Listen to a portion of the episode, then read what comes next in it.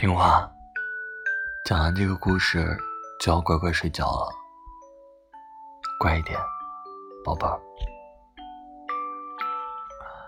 从前有个可爱的小姑娘，谁看见了都喜欢，但是最喜欢她的是她的外婆，简直是她要什么就给她什么。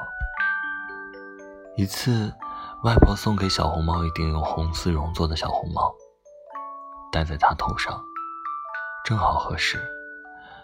从此，小姑娘再也不愿意戴任何别的帽子。